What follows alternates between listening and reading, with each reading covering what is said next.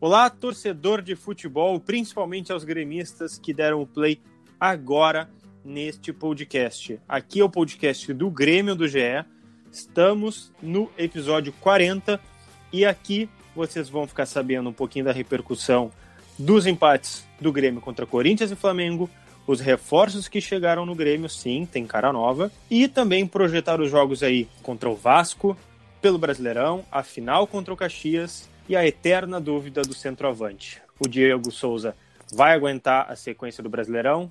Tudo isso e muito mais a partir de agora. Balãozinho, levantou bonito. Gol!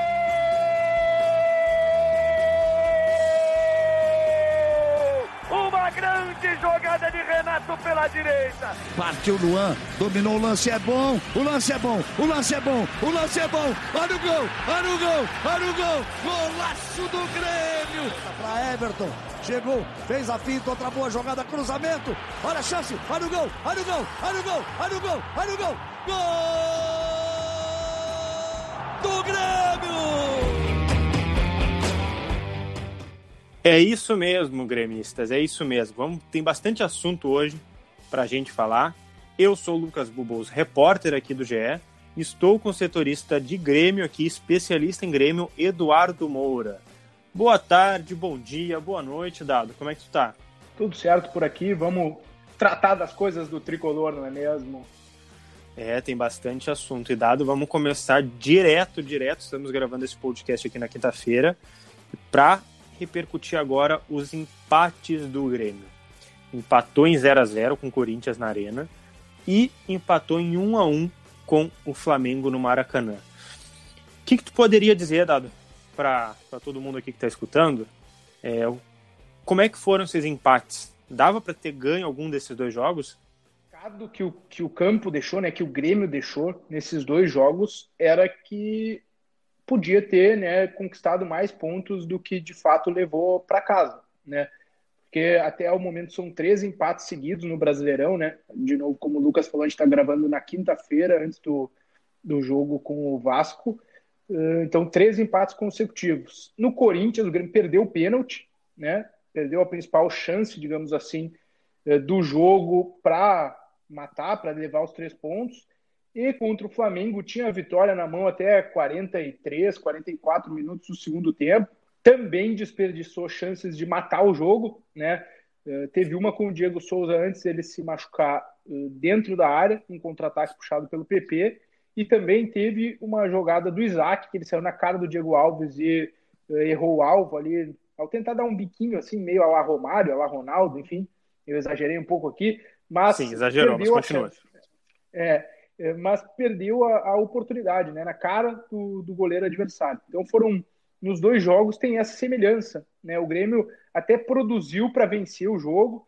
Uh, eu não concordo tanto com o Renato quando ele disse que foi muito melhor que o Flamengo, foi muito superior, mas eu concordo que o Grêmio produziu bem, jogou bem nos dois jogos, especialmente contra o Corinthians, teve mais volume, teve mais presença no campo adversário, né? Eu acho que contra o Flamengo no segundo tempo, uh, o Grêmio ficou muito mais no seu campo, né? Trouxe, uh, escolheu marcar no seu campo, tirou os espaços, estava funcionando, só que essa estratégia tem um risco sempre, né?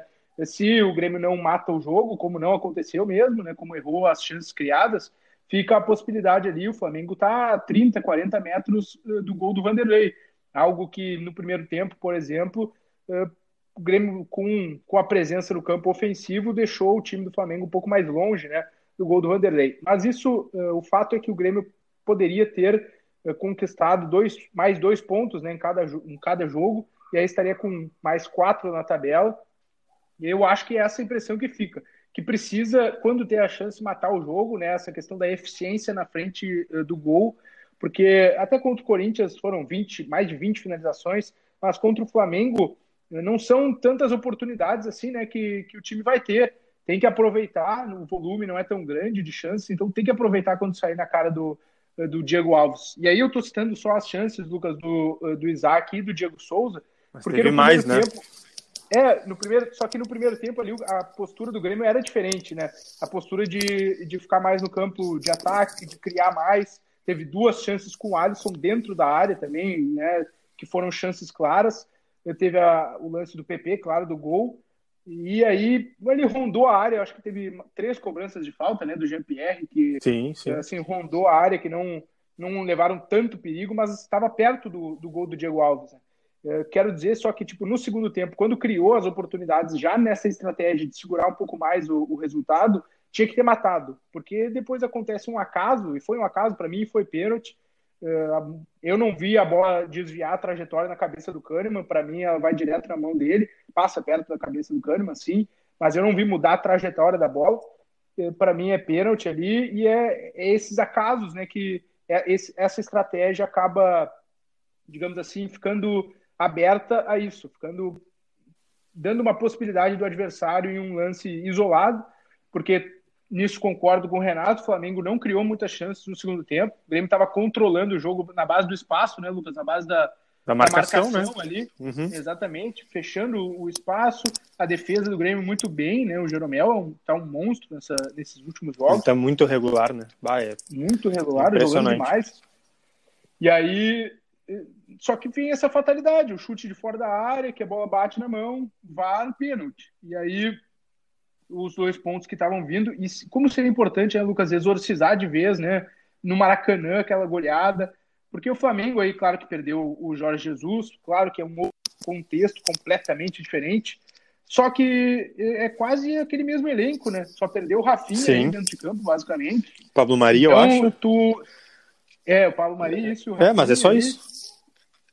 Então, seria a amostra, né, que, que o Grêmio poderia dar, tipo, ó, aquilo realmente foi algo que fugiu do controle, não, é, não foi comum acontecer, mas nosso time consegue competir com o Flamengo, mesmo com todas essas estrelas, com todos esses nomes, né, que estão aí, e, ok, não estão no melhor momento, digamos assim, estão se adaptando ao trabalho do, do Domenech Torrente, mas o Grêmio daria a mostra, né, de que, aliás, deu, para mim deu mostra, né, Lucas, que pode competir com esse Flamengo pela moral. É isso, exatamente isso, Dado. É, eu só queria complementar, é que para mim fica explícito que o Grêmio tinha potencial para ganhar os jogos. É, contra dois candidatos, talvez ao título, ou brigar pelas cabeças, mas assim, mostra que o time tem qualidade e, e tem muito potencial, mas por, por algumas razões, às vezes, a, acaba não efetivando todo esse potencial como tu descreveu, como tu bem descreveu nesses dois empates. Dado, vamos avançar um pouquinho, porque teve bastante notícias aí nessa, nesses últimos 10, 7 dias aí do Grêmio. Teve dois reforços e que eu gostaria que tu comentasse, porque eles já estão no Rio de Janeiro com a delegação, né? Estamos gravando esse episódio aqui na quinta-feira, como a gente bem disse, e essas duas caras novas estão entre os relacionados. Até estou acreditando aí, Lucas, que vão ficar à disposição contra o Vasco. Eu não sei se vão começar, mas é uma percepção aí, né? Tavam, o Everton estava treinando normal, né? E o Robinho já estava treinando com os companheiros aqui em Porto Alegre. Estou achando que, que eles vão pelo menos estar tá no bolo ali contra o Vasco, tá, tá no banco, né? Poder fazer as suas estreias. Me parece que o Everton tá chega para ser o reserva da ponta esquerda, né? Ele aporta velocidade, ele aporta experiência no elenco. Né? Eu acho que uh, eu vou abrir aqui rapidamente o banco do Grêmio. Vai lá, vai lá do jogo com o Flamengo, tá? Mas eu só quero, é só para fazer uma comparação. Mas quero dizer que me parece que o Everton é uma, é uma tentativa válida, viu? Porque ele tem experiência, ele tem velocidade, ele tem ponto negativo do histórico de, de lesão, né? Da, da sequência que ele teve nos últimos anos. Mas acho que ele conseguindo permanecer em forma aqui no Grêmio, acho que ele tem, ele pode ajudar sim o Grêmio eh, com, com um rendimento ali pela esquerda e por que acho que ele vai jogar pela esquerda? Porque nesse ano o Grêmio está priorizando né, a jogada pelo lado para buscar o cruzamento, né, para buscar a linha de fundo para o Diego Souza. E acho que ele uh, segue pela esquerda justamente para ter esse pé, ele é canhoto, claro, para ter o pé bom né, para o cruzamento. Senão, não é o pé trocado, né? Aliás, que nem o PP, por exemplo. Isso, exatamente. Exatamente. Aliás, o, o, Diego Souza que jogou, viu, com o Everton no São Paulo, eles fizeram bem lá. Quarteto nerd. Era o Nenê, o Everton, o Reinaldo e o Diego Souza. Era o quarteto nerd Nossa lá no senhora, São Paulo. É, é, mas vamos lá, é, vamos lá. É. Segue. E, e, a outra cara nova, Dada? O que eu ia... E aí o Robinho, né? O Robinho... Uh, aí eu já tenho mais, digamos assim, acho que ele vai ser usado em mais de uma função. Me parece que ele é o reserva para a ponta direita ali do Alisson, né? Quando precisar dar uma preservada no Alisson. Mas também vejo ele como opção para a linha de volantes. Eu acho que ele pode dar um controle que o, que o time perde por, por vezes quando o Maicon sai do time, né? Quando o Michael precisa uh, ser substituído, a característica do time muda um pouquinho. Eu, pra, particularmente, achei que esse, o meio-campo uh, ficou menos com a bola a partir da saída dele no empate. Entrou o Lucas Silva, que é, né? que é mais defensivo, digamos assim, né? Bola longa, né? mais a característica, naquela girada de, de um lado para o outro. Uh, acho que o Robinho vai ser usado desse, dessas duas maneiras, ali pela direita e aí também na linha de volantes. E também me parece são jogadores né, de 31, 32 anos, dão experiência, dão um, um peso um pouco maior para o elenco, assim, em termos de nome, né? E já mostraram qualidade. É óbvio que eles não estão uh, nos seus melhores momentos, mas acho que eles podem colocar em um time ajeitado, com modelo, algumas coisas interessantes para o time do Grêmio. Não são grandes contratações, mas são cumpridores para dentro do elenco. E Lucas, ó, o que eu te falei aqui, tá? vou pegar o banco do Grêmio contra o Flamengo, uhum. tá? Banco Paulo Vitor, Rodrigues, David Braz, Marcelo Oliveira, Darlan, Lucas Silva, Rildo, Tassiano, Thiago Neves, Guilherme Azevedo, Isaac e Fabrício. A gente pegar aqui, tá? Tem, vamos lá, Fabrício, Guilherme Azevedo e Rildo com pouca experiência né, em Campeonato Brasileiro, digamos assim. Jogaram pouco no time principal. Eu acho, me parece, assim, fazendo a leitura, que eles é que vão perder o espaço, né? uh, dentro do, do elenco. Então, ali, o Rildo seria substituído, entre aspas, no banco pelo Robinho.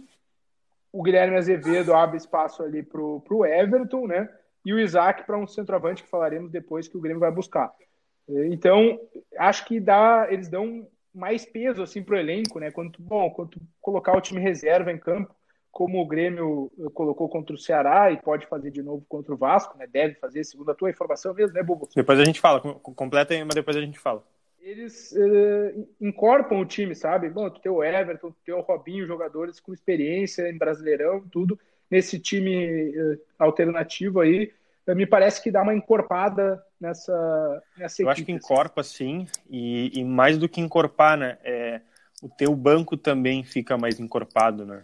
Não é só o teu time reserva, mas digamos o banco do time reserva talvez tenham boas opções, talvez tu possa colocar algum titular como, como um banco ali, sabe? Tu não precisa estar o PP jogando todos os jogos, né? É, então acho que tu começa a criar um elenco uh, mais cascudo, digamos assim. É, só sobre a informação é que, se eu não me engano, na segunda-feira, foi na segunda-feira, que chegou a informação até, até a gente que o, que o Grêmio certamente é, iria poupar jogadores contra o Vasco. Ah, vai poupar dois, vai poupar sete. Não sabemos ainda, porque né, dependia do jogo contra o Flamengo, depende também da recuperação. A gente teve aí né, o Michael torcendo o tornozelo, mas a princípio não é nada grave. A do Diego Souza, que a gente vai falar em sequência, é um pouquinho mais grave. Então, é, já tinha a ideia de poupar. E assim, tu vê o Robinho viajando, tu vê o Vitor Ferraz viajando, que né, que estava parado aí já tinha quase duas semanas. Tu vê também o Marcelo Oliveira 500 dias depois, se não me engano, se não me engano é 500 ou 500 e algum, alguns pouquinhos dias, voltando a ser relacionado. Então, tu começa a ver que a delegação aumenta, né? Não é uma delegação de 22, 23 jogadores, são 27. Acho que agora 28 com Everton. Então, dá tudo a entender que poupa contra o Vasco e vai de força máxima aí contra o Caxias. E é exatamente onde eu quero entrar no assunto Eduardo Moura. É...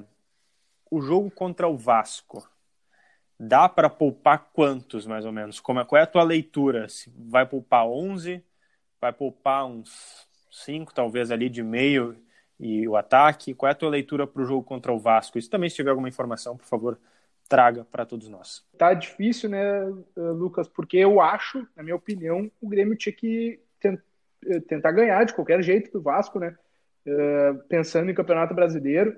Hoje está na sexta colocação com seis pontos, né, 50% de aproveitamento, e pode ver aí né, os, quem está brigando ali na ponta abrir uh, uma vantagem significativa nessa próxima rodada. Só que, né, pegando o histórico do Renato nos últimos anos, eu, minha, na minha leitura, ele vai preservar todo o time titular e vai colocar em campo só quem assim não tiver uh, né, alternativa para jogar. Por exemplo, né, o Cortez. O Cortez é o único lateral esquerdo no momento. Tem o Marcelo Oliveira, né, que está retornando após mais, como tu falou aí, mais de um ano parado. Mas eu, eu tenho dúvidas se ele vai colocar o Marcelo Oliveira, depois de todo esse período parado, para uma pegada de, de lateral. Assim, e o assim, Vasco sabe? não está mal, hein? Não, o Vasco está bem, né? E é o terceiro colocado com seis pontos. Mas, sabe, um jogo intenso, pegada lateral tem que geralmente marcar um jogador veloz pelo lado. Eu tenho, assim, tenho minhas dúvidas se ele vai eh, colocar o Marcelo ali pela, pela aquela função. Então, eu estou achando que o Cortez vai para o jogo, né, dos titulares. E aí, Sim, daqui a pouco pode ser substituído pelo Marcelo no segundo tempo, talvez. Isso, talvez, uhum. né? Entrando, dependendo do resultado, faz uma. E o Cortez também é uma, uma fortaleza física. O Incrível. É, é forte demais. é, é, o Orejuela está fora da, da, do primeiro jogo da final. Suspenso. Né? Uhum. Foi expulso no Grenal. Então, é, eu acho assim. É, eu estou falando tudo leitura porque ainda não, não consegui informação. Mas me parece que o Vitor Ferraz precisa ter minutos, mas não sei se ele vai começar o jogo né? Porque a informação que eu consegui, pelo menos, é que na segunda ele não treinou com, com os companheiros. Então, seria a partir de terça, ali do rachão, talvez que ele pudesse ter participado. Não, me parece que o Orejuela começa e o Vitor, de repente, entra para pegar um ritmo, né, claro, ritmo claro. Ali, jogar uns 45, 30 minutos né, antes da, da decisão que ele vai ter que entrar. E, de resto, é, talvez ali uh, o Alisson em campo, né? Ou mesmo o PP, um dos dois, porque não, a outra opção talvez não. O Renato não queira colocar em campo direto, né? Que seriam o Robinho e o Everton, né? As duas novas contratações. Então não tenho certeza aí, uh, fazendo a leitura, se o Renato vai querer colocar os dois reforços já juntos, já direto. Então acho que talvez o, o PP ali possa também aparecer no time, até porque é guri, tá tentando pegar confiança, né?